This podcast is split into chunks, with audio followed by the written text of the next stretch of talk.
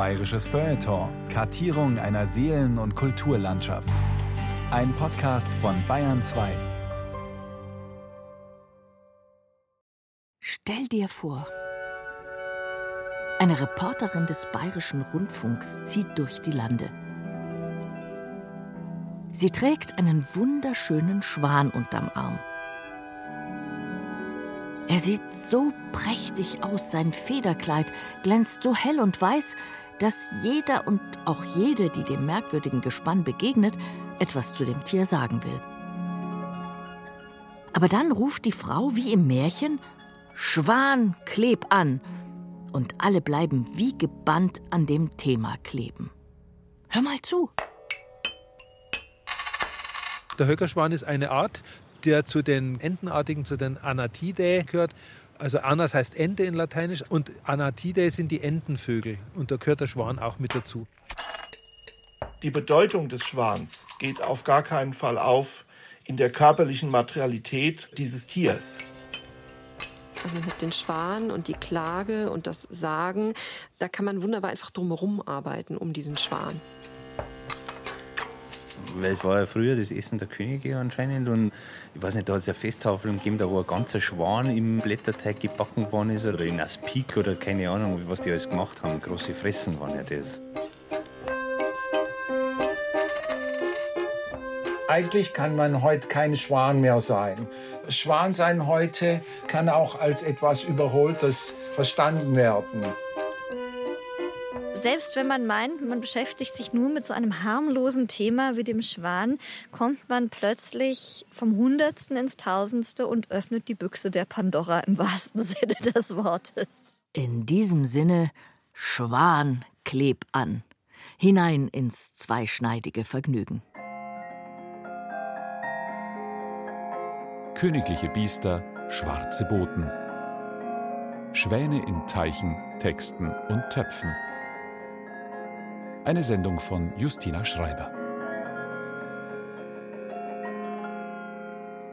Es fängt ganz harmlos an, mit dem Wunsch nach einem eigenen Nest.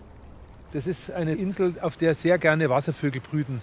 Also man sieht sofort beim Näherkommen, da sitzt ein Schwanenweibchen auf einem recht großen Nest, was sie mit Hilfe von Zweigen, die es so im Umkreis ihrer Reichweite von dem langen Hals zu sich gezogen hat, ein bisschen Laub hat sie auch zusammengekratzt. Manfred Siering steht am Ufer des Hinterbrühler Sees im Süden von München. Die Brücke zu der Insel, auf der das Schwanenweibchen brütet, ist mit einem Metallgitter versperrt. Es schützt die Vögel vor ihren größten Feinden hier in den Isarauen, den Menschen und den Hunden, erklärt der Ornithologe und lässt den Blick schweifen. Ah, da ist er ja, der Partner der Schwänin. Er zieht in weiten Kreisen um die kleine Insel im See. Der Schwanenmann fährt gerade Patrouille, ich sage immer fahren, weil das sieht so aus, als wenn so eine Hochzeitskutsche da entlang rollt. Der schwimmt also gerade da am Ufer entlang und frisst ein bisschen vom Ufer weg das Gras. Der wird aber immer wieder zu ihr zurückkehren und schauen, dass da keine Konkurrenz, vor allen Dingen kein anderer Höckerschwan, sich ansiedelt. In der Brutzeit kennt er überhaupt keinen Spaß mehr. Der Höckerschwan zählt nicht gerade zu den Lieblingstieren des Ornithologen. Manfred Siering hat sich mit einem Vertreter der Art schon mal einen richtigen Kampf geliefert, bei dem er das Stativ seines Fotoapparats einsetzen musste. Unter den Wasservögeln ist der männliche Schwan nämlich ganz klar das Alphatier, besonders wenn er als Macker seine Braut verteidigt. Der Schwan, der prügelt alle weg, die ihm in die Quere kommen. Also selbst die Nilgans, die bei uns als Neozoe seit zehn Jahren ungefähr auch in München sich ansiedelt, die weicht für nichts zurück, aber vom Höckerschwan doch. Weil der haut mit seinen Flügeln so zu und mit dem langen Hals beißt er und kann also die Gegner der anderen Arten alle erfolgreich vertreiben. Manchmal vertreibt er in der Paarungszeit sogar den eigenen Vater, um sich mit seiner Mutter zusammenzutun erzählt der Ornithologe. Sex and Crime live.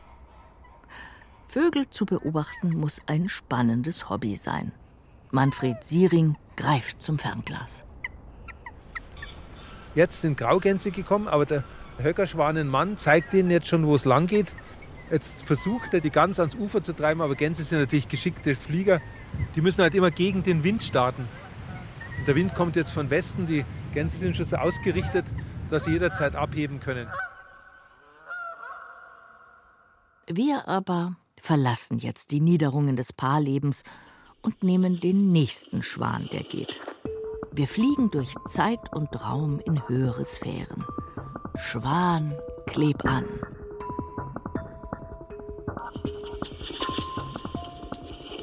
Einmal hin und hoffentlich auch wieder zurück. In prähistorischen Zeiten diente der Schwan Schamanen als Krafttier, sprich als Vehikel für ihre spirituellen Reisen. Auch der griechische Gott Apoll, zuständig für Licht, Reinheit, Musik, Dichtung und Gesang, spannte am liebsten ein paar Schwäne für seine Dienstfahrten ein. Warum liegt auf der Hand, sagt der Literaturwissenschaftler Michael Jakob. Der Schwan wird als ein strahlendes Tier angesehen, als das Tier, das besonders blendend weiß ist und das auch dann aufgrund seiner Weiße ein pures, unschuldiges und besonders reines Tier ist. Wer glänzte toller? Wer am tollsten? Eine Portion Größenwahn brauchte es schon. Die europäische Hochkultur entstand ja nicht einfach so aus dem Nichts. Ohne jetzt den Einfluss des strahlenden Apoll überbewerten zu wollen, nur so viel. In der Antike, zum Beispiel bei Horaz und Ovid, verschmolzen der Schwan, die Dichtkunst und das Reinheitsprinzip zu einer Bedeutungseinheit. Schwan und echter Dichter sein war lange Zeit eins, solange man das Niveau zu halten verstand, versteht sich. Später mischte sich dann auch Spott zwischen die Zeilen, Etwa wenn man Mitte des 19. Jahrhunderts die Dichterin Friederike Kempner zum schlesischen Schwan erklärte, denn ihre Verse wirkten oft unbeabsichtigt komisch.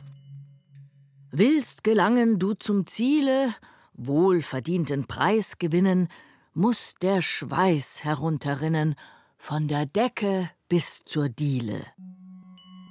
Ohne Schweiß kein Preis. Stimmt schon.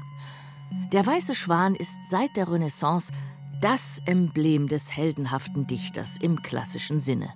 Der isolierte, alleinstehende Schwan steht für die Größe des Dichters, der sozusagen die Gesellschaft, die Epoche, alles, was jemand begreifen kann, allein auf sich nimmt. Das heißt, es gibt was, was Heroisches in dieser Geste des weltabgewandten Dichters, der die Übersicht hat. Und wie ein Gott verkündet, was er für wahr oder gut und richtig hält.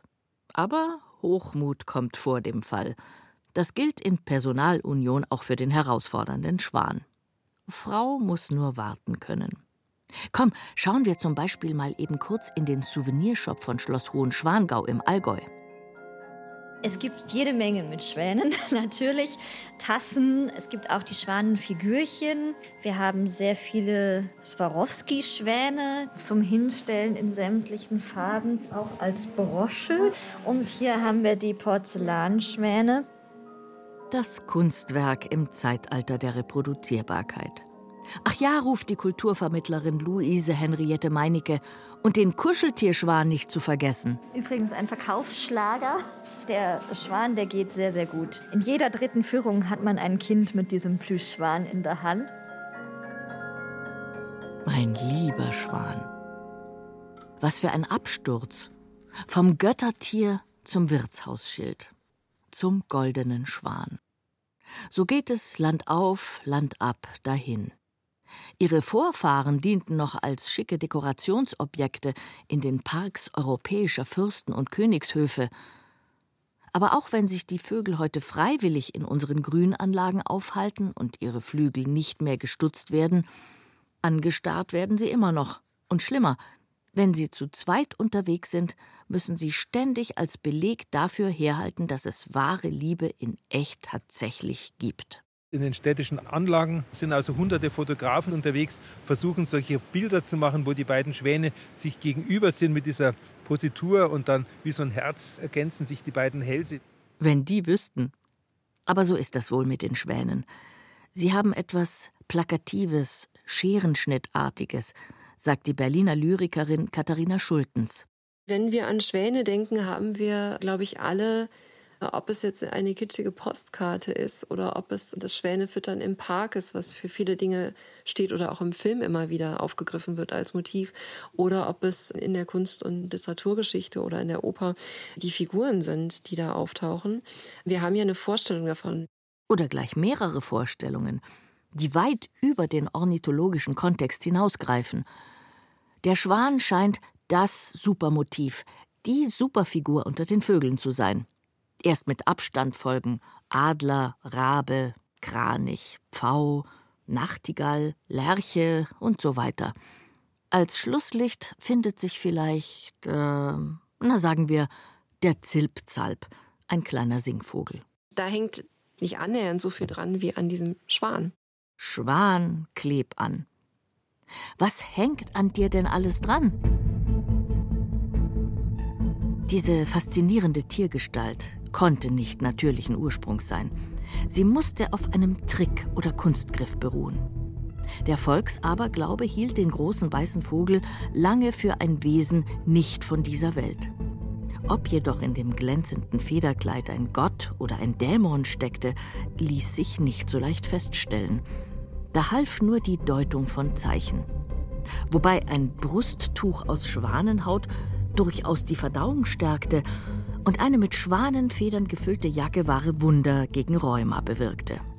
Wie auch immer, der Schwan war eine prächtige Illusionsmaschine. So sahen es zumindest die mittelalterlichen Spielleute, die auch behaupteten, aus einer anderen, besseren Welt zu stammen. In der alles viel besser ist und die Ursachen der Ungleichheit zwischen Menschen beseitigt. Deshalb seien sie eben umso mehr befremdet von dem, was sie hier gerade in der zeitgenössischen Gesellschaft umgebe, sagt der Theaterwissenschaftler Friedemann Kreuder. Die Gaukler behaupteten in ihren satirischen Stücken, sie seien Botschafter eines Wunderlandes, in dem es keine Prunksucht, keinen Geiz und keine Gier und keinen Unterschied zwischen Hoch und Nieder gäbe. Als Beleg ihrer besonderen Herkunft führten sie einen Schwan mit sich, und zwar ganz bestimmt nicht als Statussymbol, sondern als reines Transportmittel. Weil der Schwan dasjenige Tier ist, das sie in diese Anderwelt begleitet und entführt. Um die Seiten zu wechseln, brauchte es nicht unbedingt einen Schwan. Es gab damals auch noch andere Transportmittel Richtung Anderwelt. Zum Beispiel wundersame Hasen, ne, die einen auch dahin führen können. Oder es gibt ein jahrhundertealtes Dudelsackinstrument, das ist das sogenannte Turlulu. Aber Schwäne können eben fliegen. Und zwar wie?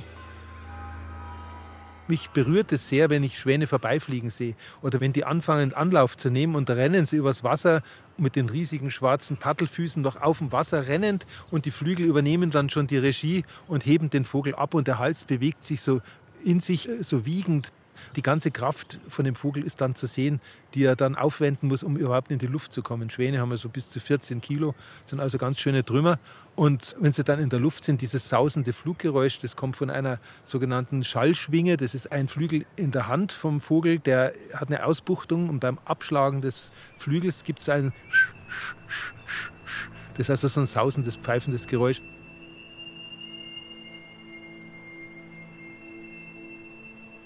Das ist ein Orientierungslaut, ein Stimmfühlungslaut, der instrumental hervorgebracht wird. Der hilft, wenn die nachts fliegen oder durch so einen Schneesturm von Island zum Beispiel nach England oder nach Schottland rüber müssen. Das sind 1000 Kilometer, wo sie dann am Himmel sind, in 1000 Meter Höhe und kommen Graupelschauer. Mit dem Fluggeräusch bleiben sie dann im Kontakt mit den Artgenossen, damit keiner abdriftet und irgendwie ins Nirvana fliegt.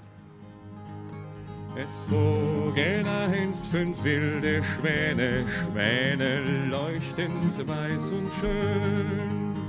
Es zogen einst fünf wilde Schwäne, Schwäne leuchtend weiß und schön. Sing, sing, was geschah, keiner ward mehr gesehen, ja, sing. Es schwante ihnen wohl nichts Übles, bevor sie, zack, mit Schrotkugeln vom Himmel geholt wurden. Bis ins 20. Jahrhundert hinein setzte man in Dänemark hölzerne Schwanenattrappen ein, um die misstrauischen Wildvögel in Bodennähe zu locken. In früheren Zeiten hatten es die Jäger schwerer, der aggressiven Schwäne Herr zu werden. Sie versuchten es mit Haken, Netzen, Harpunen, Angeln oder gar mit abgerichteten Falken. Seit dem 16. Jahrhundert erhoben dann aber eh die Landesfürsten einen Exklusivanspruch auf das königliche Tier. Sollten die doch ihre böse Überraschung erleben. Es gab die Regel der höfischen Jagd, das heißt also nur die Adelshäuser durften Schwäne jagen, erlegen und dann eben an ihren Hoftafeln auch verzehren. Man kennt es vielleicht auch von den alten Darstellungen von so Festtafeln. Das mal sogenannte Schaustücke waren häufig Schwäne, die eben gebraten und dann präpariert auf dem Teller auf der Tafel gelandet sind. Und dabei hat man eben festgestellt, dass dieser reine Vogel ein schwarzes Inneres, also schwarzes Fleisch hat. Und im tiefgläubigen katholischen Bayern kann das natürlich auch für eine dunkle Seite sprechen. Luise Henriette Meinecke trägt den Vornamen einer preußischen Kurfürstin. Ein gutes Omen, um als Kulturvermittlerin am Museum der Bayerischen Könige in Hohenschwangau zu arbeiten. Schließlich stammten einige Frauen in der bayerischen Dynastie von hinter dem Weißwurst-Äquator, also aus Preußen. Marie zum Beispiel die Mutter von Ludwig II., dem König, der wie keine andere Hoheit hierzulande auf Schwäne geradezu abfuhr, wenn der saloppe Ausdruck erlaubt ist. Das Museum der bayerischen Könige beweist es. Ludwig hat sich unheimlich viele Dinge herstellen lassen mit den Schwanenmotiven. Also wir haben zum Beispiel da oben das Tintenfass, wo der Schwan ein Ei auf dem Rücken trägt, das man mit Tinte füllen kann. Dann gibt es hier die Kerzenleuchter, die von einem Schwan umhalst werden, die Brieföffner mit Schwanenkopf, die Schreibfeder, die von Schwänen gestützt wird. Aber, meint Luise Henriette Meinecke, auch Ludwigs Vater zeigte schon einen gewissen Hang zu Schwannereien, wenn er hier in Hohenschwangau zur Jagd oder Sommerpause weilte. Bereits Maximilian hatte ein Boot am Alpsee, das wie ein Schwan geformt war, mit dem man hier in der Abendsonne über den See gleiten konnte. Fantasiegebilde wurden wahr. In der Romantik erlebte die mittelalterliche Formenwelt ein blühendes Revival. Märchen und Minnesang, Ruinen und Ritter bekamen ein neues, schöneres Leben eingehaucht. So erwarb Ludwigs Vater Maximilian zu Beginn der 1830er Jahre die mittelalterliche Burg Schwanstein, um sie zum neugotisch gestalteten Schloss Hohenschwangau umbauen zu lassen – ausgestattet mit Zinnen, Mauern, Türmchen und, logisch, diversen Schwänen als Skulpturen auf dem Dach oder als Brunnenfigur zum Beispiel. Im Zentrum des Ensembles befand sich das Speisezimmer der königlichen Familie, in dem mittels riesiger Wandgemälde eine Schwanenrittersage fast lebendig wurde. Es ist überliefert, wo genau am Tisch hier dann der kleine Ludwig während der Mahlzeiten saß. Über Jahre hinweg hatte er täglich die Szene im Blick, in der ein quasi mittelalterlicher Schwanenritter Abschied nimmt vom heimischen Hof. Da haben wir schon das Bild vom Schwanenritter, der einen goldenen Helm mit Schwanenkopf und Krönchen trägt. Und der steht am Ufer, nimmt Abschied von seiner Familie. Und im See wartet schon der Schwan an ein Boot angekettet, um den Schwanenritter an einen Ort zu bringen, an dem er dringend gebraucht wird. Während vice versa der edle Schwan des Gemäldes den kleinen Ludwig in andere, bessere Welten entführte. Küchenpsychologen vermuten, hier im Schwanenrittersaal wurde der spätere Märchenkönig auf Schwäne und insbesondere auf das Schwanenrittermotiv geprägt.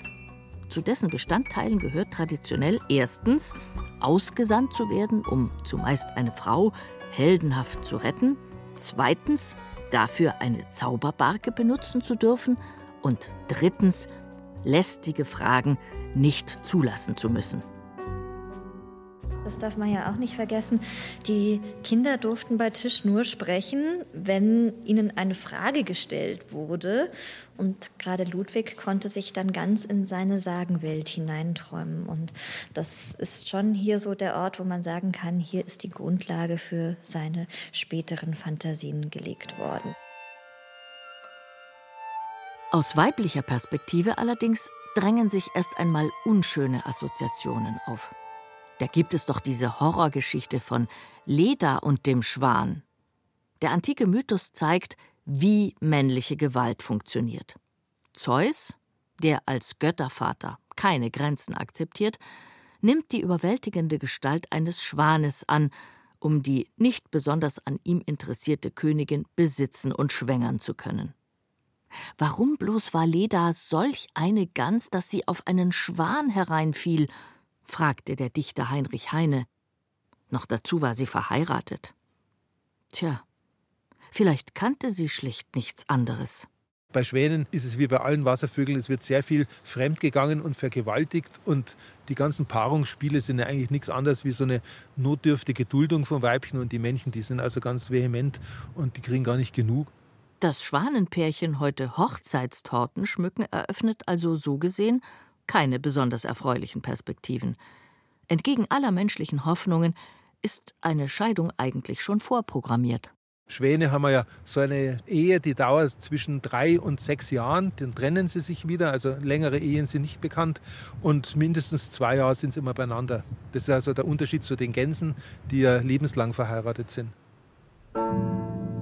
Der Allgäuer Alpsee unterhalb von Schloss Hohenschwangau bietet aber auch die perfekte Kulisse für jede Art von beschönigender oder wunderlicher Inszenierung. Umgeben von Wäldern glänzt der See heute türkisblau, im Hintergrund schimmern die Tiroler Berge. Am Himmel schweben zwei schwanengleiche Wolken. Und tatsächlich, ja, da kommen sie, die Schwäne bettelnd um Futter. Wir haben natürlich nichts dabei, wie das immer so ist. Das soll man ja eigentlich auch gar nicht machen. Aber sie kommen her und präsentieren sich. Das Pärchen, der männliche Schwan, der gibt immer ein bisschen an, wenn er kommt. Der hat immer die Flügel ein bisschen aufgespannt, also genau so, wie man sich das vorstellt, auf sämtlichen romantischen Malereien und Abbildungen. Caspar David Friedrichs Gemälde Schwäne im Schilf lässt grüßen. Aber genauso wenig kommt man hier am Alpsee um den Komponisten Richard Wagner herum. Das gönnen wir uns jetzt. So viel Respektlosigkeit muss sein. Wir werfen einen Blick auf den 25. August 1865. Es ist Ludwigs 20. Geburtstag. Richard Wagner steht am Ufer des Alpsees und dirigiert für seinen größten Geldgeber und Fan ein ganz besonderes Ständchen. Unter ein paar Fichten verbirgt sich ein Orchester. Die eigens aus München angereisten 30 Militärmusiker mühen sich redlich. Und tatsächlich, auf dem See kommt jetzt ein elektrisch beleuchteter Schwanenkahn samt silbern gerüstetem Schwanenritter ins Bild – ein Maschinist des Residenztheaters bewirkt hier mittels eines Drahtseils insgeheim wahre Wunder. Dann aber lässt der Schwanenritter auch noch Ludwigs Lieblingsarie vom Stapel. Und der König hebt ab. Ludwig II. ist im siebten Himmel der Schwanenritter Lohengrin, der in diesem Schwanenboot stand. Das war damals sein Adjutant, der Fürst Paul von Thurn und Taxis, der hier den Lohengrin für ihn dargestellt hat. Und dazu hat man natürlich dann auch die entsprechende Musik gespielt. Das heißt, hier gab es Wagner-Ouvertüre, Lohengrin-Musik am Alpseeufer und das obligatorische Feuerwerk. Schwanenritter Paul, König Ludwig und Wagner, der kratzfüßige Musikus. Die drei Kunstfreunde ernteten mit ihrer Weihespielaktion keinen Ruhm, sondern nur das Gespött der Medien. Seither kursiert die Kunde von dem kultischen Quatsch in zahlreichen Versionen.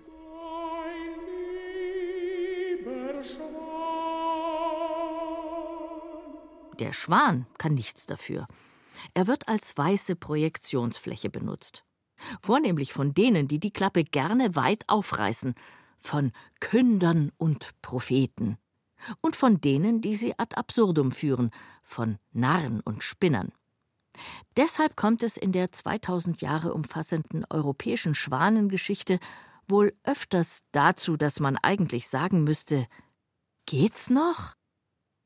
Denn wie löst etwa Lodengrün, äh, Verzeihung, Lohengrin der Schwanenritter in Richard Wagners gleichnamiger Oper Das Problem seiner für Außenstehende absolut unklaren Herkunft Nie sollst du mich befragen, befiehlt er Elsa, seiner frisch angetrauten Frau, als sie wissen will, wer der Typ in ihrem Brautgemach, der Vater ihrer zukünftigen Kinder, nun eigentlich ist. Was heißt das anderes als Geht dich nichts an, Weib? Na toll. Gendermäßig eine echte Zumutung. Sagt auch der Theaterwissenschaftler Friedemann Kräuter. Lohengrin rechtfertigt das ja daraus, dass er begleitet von einem Schwan aus einer anderen Welt stammt, in der die Gesellschaft sich ganz offenkundig anders organisiert und auch politisch organisiert, eben nach ästhetischen Prinzipien und auch nach religiös überformten ästhetischen Prinzipien als die zeitgenössische Gesellschaft.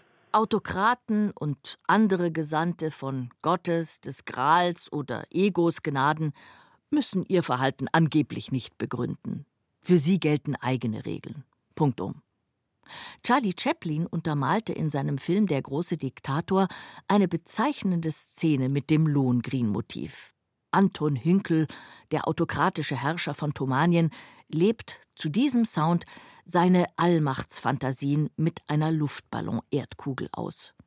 Womit die Frage im Raum steht: Was sind denn das für Welterlöser, die einen Schwan brauchen als faulen Zauber?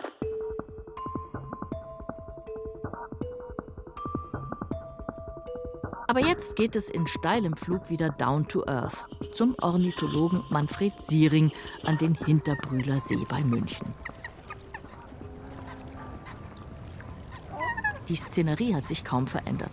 Um dem wütenden Schwan zu entkommen, schwimmt die Gans auf das Ufer zu. Und wenn die rausgeht, mal sehen, was sie macht. Die Gans ist schon draußen, die tut sich ganz leicht. Die kann sehr gut laufen, ist sehr gut zu Fuß. Der Schwan patrouilliert am Ufer verliert aber seine ganze Würde, wenn er jetzt rausgehen würde. Dann kann er nicht die Flügel so schön hoch, dann läuft er am Land wie eben so ein Schwan ohne Drohpositur. Manfred Siering grinst. An Land wird der stolze Schwan nämlich sofort zur Ulknummer. Anders als im Wasser bewegt er sich hier tollpatschig und nur zögernd vorwärts, als warte auf Erden ein grauenvoller Berg Arbeit auf ihn. Rainer Maria Rilke der unter Frauen so beliebte österreichische Schwan, ließ die Assoziation in der ersten Strophe seines Gedichts Der Schwan anklingen. Hör mal auf das A des Schwans, wie es sich durch das Gehen verändert.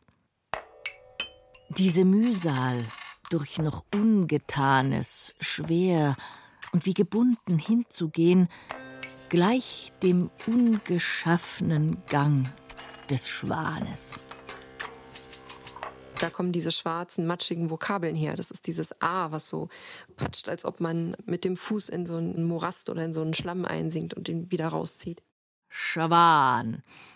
Das klingt einerseits stolz und vornehm nach Sage oder Klage, aber andererseits eben auch nach Schlamm und Wahn, sagt die Berliner Dichterin Katharina Schultens. Das Tier trägt für die, die es hören wollen, die Doppelbödigkeit also schon im Namen. Dazu das abgeleitete deutsche Verb schwanen, das einst die Drohpositur des federsträubenden Schwans bezeichnete. Auch seine biologische Anatomie verweist ja auf kaum unterdrückte Schattenseiten. Also es gibt ja den Teil unter Wasser, der gar nicht schön ist, also einfach ungeschickt oder plump wirkt, was da so dranhängt. Also das, was ihn am Boden anhaften lässt oder wie er sich dann an Land fortbewegt, das ist einfach eine ganz ambivalente Figur, die zwischen diesem ätherischen und auch konstruierten Bild des Schwans und dem, was er dann als Tier eigentlich ist, auf der Kippe einfach steht. Der Schwan hat zwei Seiten, eine helle und eine dunkle, eine künstliche und eine natürliche – er ist überirdisch schön und unterirdisch hässlich zugleich. Hoch und nieder, diesseits und jenseits, albern und edel. Im Schwan scheinen sich Welten zu treffen. Die Wasseroberfläche wirkt wie eine Trennlinie oder Spiegelachse. Friedrich Hölderlin sprach in seinem Gedicht Hälfte des Lebens vom heilig nüchternen Wasser, in das die Schwäne ihr Haupt tauchen, trunken von Küssen. Und weg sind die eleganten Schwanenhälse. Nur noch eine weiße Zipfelmütze oder Tüte ist zu sehen. Wie enttäuschend. Katharina Schultens, die demnächst das Berliner Haus der Poesie leitet, konnte Schwänen lange Zeit überhaupt nichts abgewinnen. Keine einzige Zeile, keinen einzigen Vers. Ich habe Schwäne eigentlich nie so besonders gemocht. Ich habe lange hier in Berlin an einem Kanal gewohnt, da gab es sehr viele Schwäne und dann starten die immer, wenn sie losfliegen und fliegen über die ganze Länge des Kanals, bis sie endlich in der Luft sind. Die sehen ja so ein bisschen schwerfällig aus, die haben ja auch so ganz hässliche Füße. Handelt es sich etwa um die Überreste der hässlichen Entlein, die sie einmal waren? Als sei bei der Transformation ins Erwachsenenleben nicht alles märchenhaft glatt gelaufen. Den dänischen Dichter Hans Christian Andersen beschäftigte das Gefühl, Außenseiter zu sein. Er griff auch die alte Geschichte von den elf Brüdern auf, die aus wilden Schwänen zurückverwandelt werden müssen. Weil aber die Schwester eins der rettenden Nesselhemden nicht mehr rechtzeitig fertigstellen konnte, bleibt dem jüngsten Bruder ein Schwanenflügel als Relikt. Ein engelsgleiches Mischwesen. Warum nicht? Streng genommen ist der Höckerschwan ja wohl eher eine Fehlkonstruktion. Die Beine beim Höckerschwan sind sehr weit vorne und deswegen ist er dann hinten wie so ein Schiff, so ein langes und bewegt sich immer so hin und her, wenn er läuft. Der Singschwan ist mobiler. Singschwäne sind viel schneller, wenn sie zu Fuß laufen und Gras äsen. Sing- und Zwergschwäne überwintern hierzulande nur ein paar Monate, bevor sie wieder heim in die Taiga reisen. Vogelnarren liegen wochenlang auf der Lauer, um sie einmal vor die Linse zu bekommen. Für alle anderen Naturbanausen und Banausinnen sind eh alle Schwäne gleich bzw. weiß, also klischeehaft betrachtet. Ich sehe einen weißen Schwan, ich sehe nochmal einen, ich sehe 10.000 und dann schließe ich irgendwann drauf, oh, alle Schwäne sind weiß.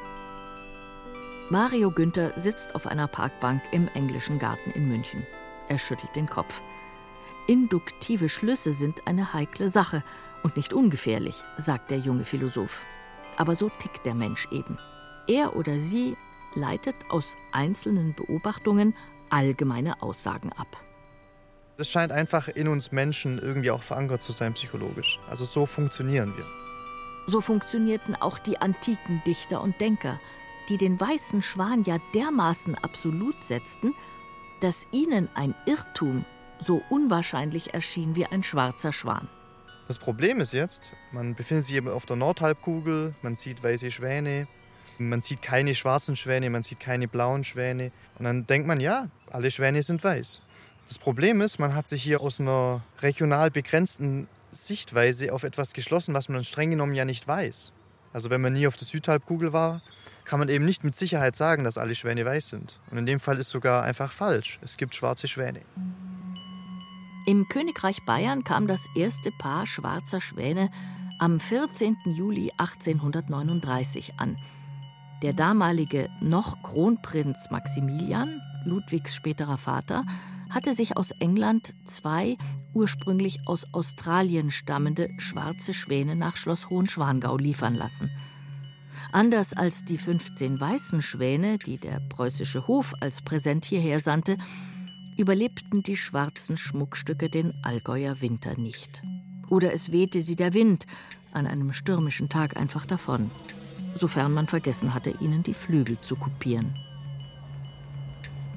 Zum Beispiel in Hellerbrunn haben wir ein paar, die werden auch oft gehalten von so Parkvogelliebhabern auf so Zierteichen. Wir haben aber immer wieder fast jährlich entkommene Volierenvögel, die sind halt von einem Züchter entkommen. An so einem Tag wie heute braucht so ein Trauerschwan nur die Flügel aufmachen, dann hebt es ihn. Dann ist er weg. Der ist halt kleiner und leichter als der Höckerschwan. Und wenn der die nicht rechtzeitig wegsperrt vor so einem Sturm, dann sind die in der Luft. Erinnerst du dich noch an Petra, die schöne schwarze Zierschwänin aus Münster, die sich 2006 am Aasee komplett unter ihrem Niveau in einen Tretbootschwan verknallte? Diese wahre Geschichte bewegte die Herzen von Millionen. Wo die Liebe hinfallen kann. Wer hätte das gedacht? Mario Günther hat schwarze Schwäne in ihrem natürlichen Habitat erlebt. Der Philosoph verbrachte ein paar Forschungssemester in Australien. Ich habe erst später gelernt in Deutschland, dass sie Trauerschwäne heißen hierzulande. Dort heißen die einfach Schwäne. Lange bevor Australien im 18. Jahrhundert kolonialisiert wurde, etablierte sich der schwarze Schwan in der europäischen Philosophie als Metapher für Ereignisse, mit denen niemand rechnet. Oder war es der damals offenbar mindestens ebenso selten erscheinende weiße Rabe? Mario Günther ist sich da nicht ganz so sicher. Also so etwas wie der schwarze Schwan, der taucht in der Philosophie sehr früh auf. Und ich glaube, das findet man schon bei Cicero, bei Aristoteles findet man sowas ähnliches. Weißer Rabe, schwarzer Schwan, egal. Es geht ja ums Prinzip. Und zwar um höchst unwahrscheinliche Ereignisse, beziehungsweise um nicht erwartete Ereignisse.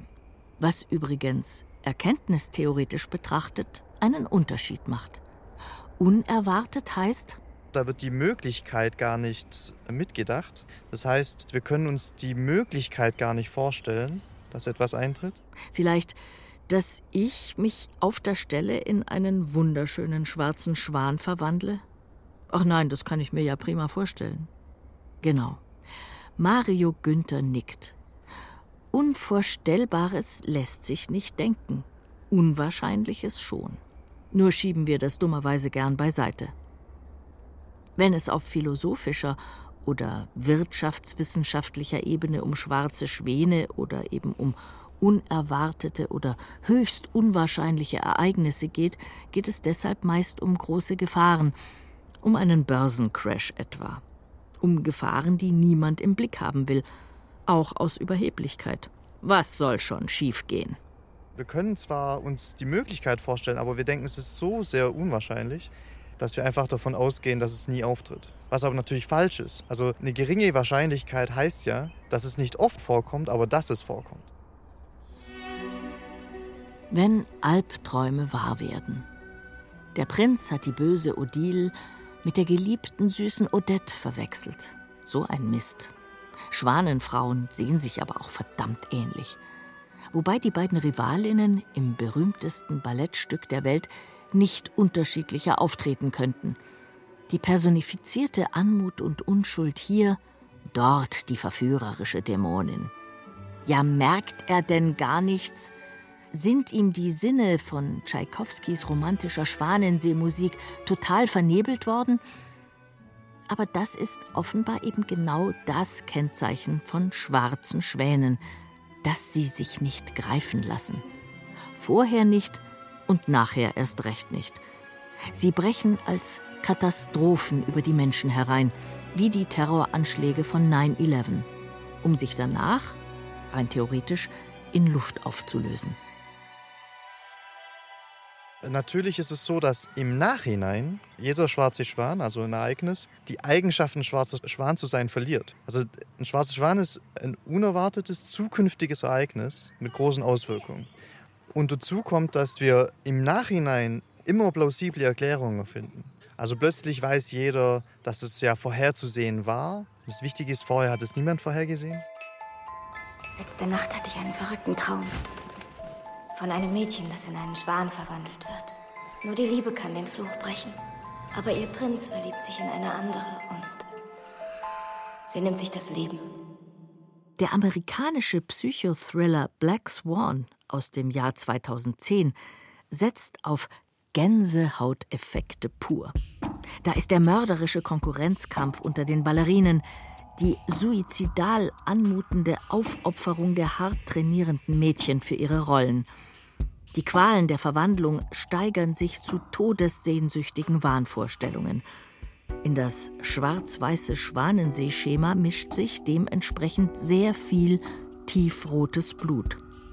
Nur so scheint perfekte Kunst gelingen zu können, wenn Frauen mit Haut und Haar zu Tieren oder wie hier zu echten Schwanenweibchen mutieren. Puh. Die 1980 geborene Lyrikerin Katharina Schultens hat aus gutem Grund lange einen Bogen um jegliche Art von Naturmetaphorik geschlagen. Sie wollte sich auf keinen Fall typisch weiblich verhalten. Gerade als junge Dichterin, weil ich früh angefangen habe zu veröffentlichen, habe ich versucht, bestimmte Schubladen, in die man auch im Betrieb leicht hineingesteckt wurde, ich weiß gar nicht, ob das jetzt noch so ist, aber damals war es auf jeden Fall so, zu vermeiden. und habe deswegen bestimmte Thematiken auch einfach vermieden. Kreatürliche Motive, wie Schwäne zum Beispiel. Zumal der Schwan als Metapher mittlerweile schon ziemlich abgenutzt ist, wie ein altes Kuscheltier. Das ist so ein präsentes Motiv, gerade in der europäischen Kultur. Der ist ja nie unbesetzt. Irgendein Schwanenritter sitzt immer schon auf dem großen weißen Vogel und hat ihm neue Merkmale draufgetrimmt. So mutierte er im Laufe der Jahrhunderte vom Mythos zum Kitsch, vom Fahrzeug zum Gamechanger, vom Vergewaltiger zur Nippesfigur und wieder zurück. Das ständige Hin- und Hergefliege und Gewände hinterließ seine Spuren. Der Schwan ist zum Problemschwan geworden. Opernregisseure raufen sich heute die Haare, wenn Wagners Lohengrin auf dem Spielplan steht. Wie soll man den Schwan des Gralsritters bloß inszenieren? Als halbwüchsiges Kind vielleicht? Oder als Laserstrahl? Oder doch als Tretboot? Oder nur fein angedeutet mit einem weißen Hemd? Himmel, hilf! Ein Schwan als rettender Engel oder Gott, ein Olor ex machina, käme jetzt wohl gerade recht.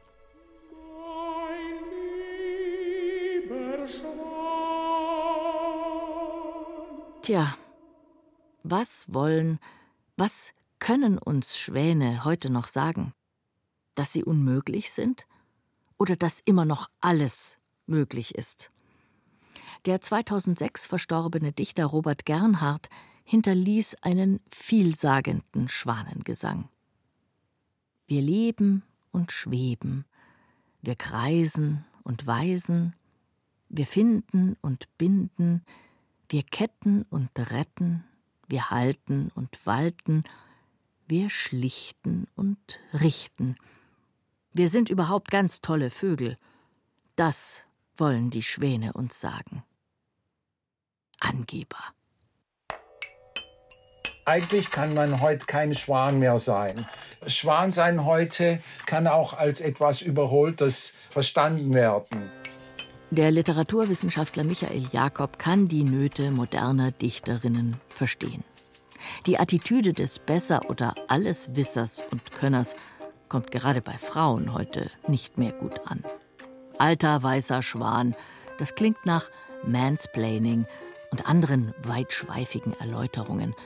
Im speziellen Fall kann das ewig dauern, denn wie gesagt, das Schwanensymbol, je näher wir an unsere Zeit kommen, äh, wird es immer mehr befrachtet oder überfrachtet mit all den Verwendungen, die die europäische Literaturgeschichte in 2000 Jahren entwickelt hat.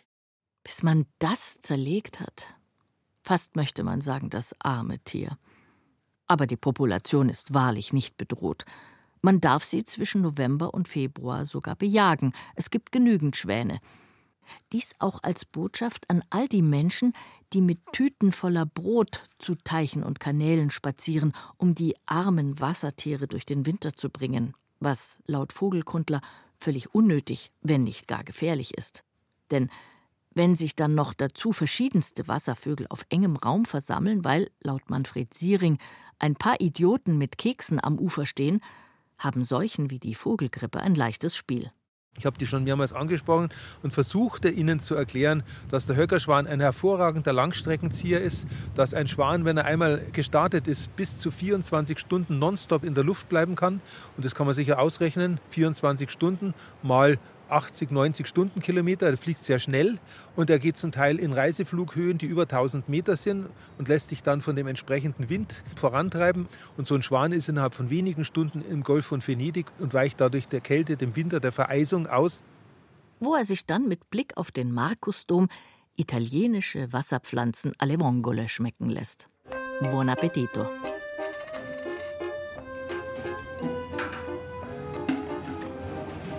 Wie kamen Sie auf die Idee, Schwanenfleisch anzubieten? Die meisten Leute beutelt es da ja eher. Also mein Spätzl, der ist äh, Metzger und zusätzlich Jäger und dann hat er gesagt, ja, sie würden vielleicht einmal auf Schwan gehen, ob man da was draus machen kann. Und dann haben wir so zusammen das ein bisschen entwickelt und gesagt, ja, Die Brust am besten einsalzen, einpökeln und dann räuchern. Und die Schlägel probieren wir einfach zum Schmoren. Das war einfach ein Gedanke, wieso nicht? Ist ja eigentlich bloß eine große Ente, finde ich. Florian Lerche führt in der oberbayerischen Gemeinde Samerberg den Gasthof Alpenrose. Hier steht von Dezember bis Mai Schwan auf der Speisekarte. Das Menü, das Florian Lerche während eines Corona-Lockdowns zum Valentinstag offerierte, kam sehr gut an, sagt der junge Koch. Da haben wir das To-Go angeboten und ein Rendezvous von Schwan und Ente gemacht. Und dann ist halt dazu gekommen so ein Selleriepüree, mariniertes Blaukraut, ein bisschen Kastanien, glasierte. Also das heißt, die, die Entenbrust wird rosa gebraten und die Schwanenkeule wird so weit gegart und danach angebraten. Und in feinen Scheiben serviert. Sing, sing, was geschah? War es schlimm oder schön? In der Antike war der letzte Gesang der Schwäne ein großes Thema und Anlass zu vielen gelehrten Debatten. Zum Beispiel vor allem Platon, das heißt der platonische Sokrates, hat diese berühmte Erklärung gegeben, alle finden, dass die Schwäne im Moment ihres Todes weinen, aber ich sage euch, dass sie ganz im Gegenteil begeistert sind, denn endlich werden sie getrennt von ihrer irdischen Schwere und sie freuen sich schon in diesem Schwanengesang für das nächste Leben. Sie sind schon mit einem Schritt in diesem jenseitigen Leben und das ist eine Art befreiender Gesang. Wenn sich Platon oder Sokrates da mal nicht irrten. Es waren wirklich ganz jämmerliche Schreie, die sich in das Tosen des Windes mischten. Im eisig kalten Februar 2010 hatte die Lyrikerin Katharina Schultens ein furchtbares Erlebnis. Da konnte man nicht mehr nach Hiddensee mit der Fähre fahren, weil die Ostsee zugefroren war. Und da waren dann sehr viele von diesen Schwänen, die da offensichtlich überwintern wollten und die dann im Haff nachts eingefroren sind. Es war sehr grausam. Manchmal lebten die tatsächlich noch und die waren dann aber auch zu weit draußen. Das Eis war nicht so, dass man da jetzt hätte drauf laufen können und dann steckten die in diesem Haff fest und sind dann aber da eben einfach gestorben. Das war ziemlich schrecklich. Wie gesagt, es sind ja eigentlich schöne Tiere und dann war sozusagen die, die Füße, die ich immer so hässlich fand, waren unter Wasser und mit denen steckten sie jetzt in diesem Eis fest. Das Bild habe ich halt nie wieder, das bin ich nie wieder losgeworden. Kurz darauf starb ihr Vater und sie brachte ihr erstes Kind zur Welt. Ihre Erfahrungen von Tod und Geburt, vom Werden und mit Rilkes Schwanengedicht gesprochen, diesem Sterben, diesem nicht mehr Fassen jenes Grunds, auf dem wir täglich stehen, verwoben sich für Katharina Schultens mit dem Bild der leidenden Schwäne und ihrer Verletzlichkeit, wenn das Wasser plötzlich zu Eis erstarrt. Es gab kein Zurück mehr. Sie musste sich jetzt mit dem gefährlichen Thema Schwan beschäftigen man arbeitet mit einer bestimmten Art von Material und man hat eine bestimmte Palette dann, mit der man arbeiten kann. Die Gefahr, dass es kitschig wird, ist da, das Pathos ist da. Und dann muss man schauen, kann man das ausbalancieren? Will ich das ausbalancieren durch Sarkasmus, durch Selbstironie, durch Kontraste, durch Horrorfilmästhetik? Der Gedichtband, den Katharina Schultens dann 2017 veröffentlichte, heißt Untoter Schwan. Es war auch eine Arbeit mit Zombies, mit all den untoten Schwänen, die seit der Antike durch Kunst, Literatur und Musik geistern und sich dort ständig auf der Grenze zwischen Leben und Tod bewegen. Sing, sing, was geschah? Wie fühlt sich eigentlich Sterben an?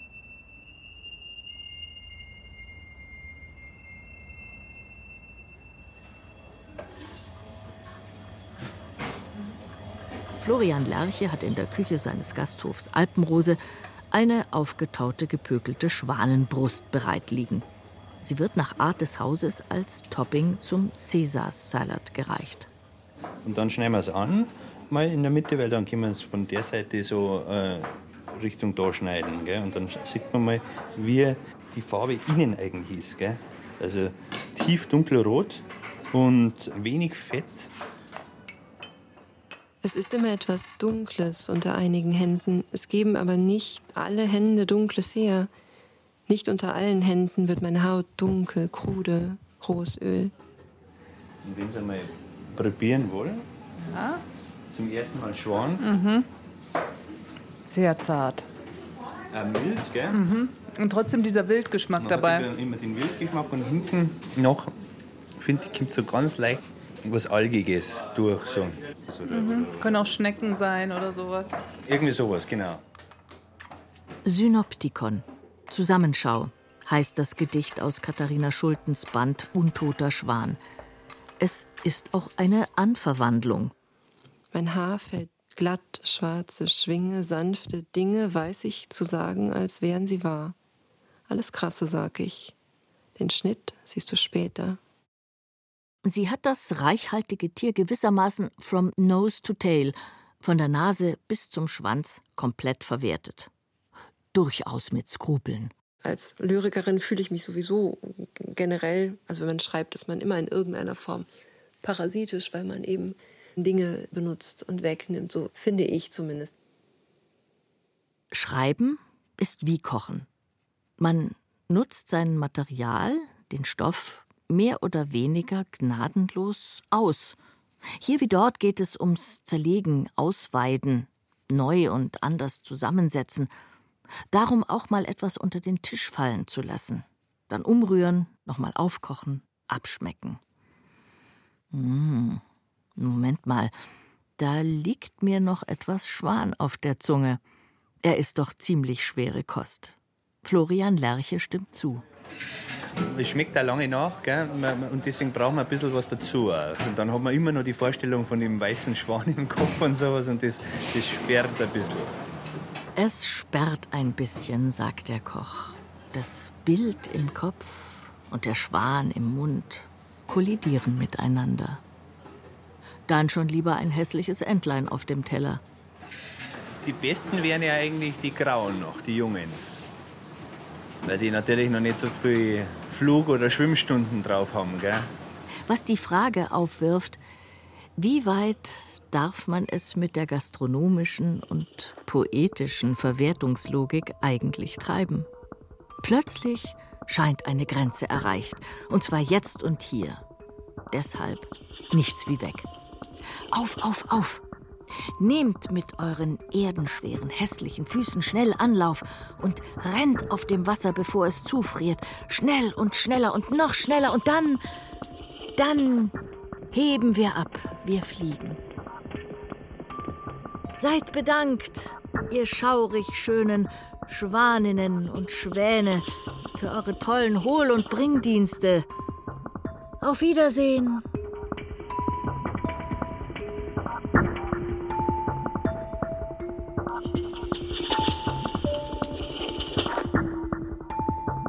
Königliche Biester, schwarze Boten, Schwäne in Teichen, Texten und Töpfen. Ein bayerisches Feuilleton von Justina Schreiber. Es sprach Irina Wanka. Ton und Technik Robin Ault. Regie und Redaktion Lydia von Freiberg. Eine Sendung des Bayerischen Rundfunks 2022.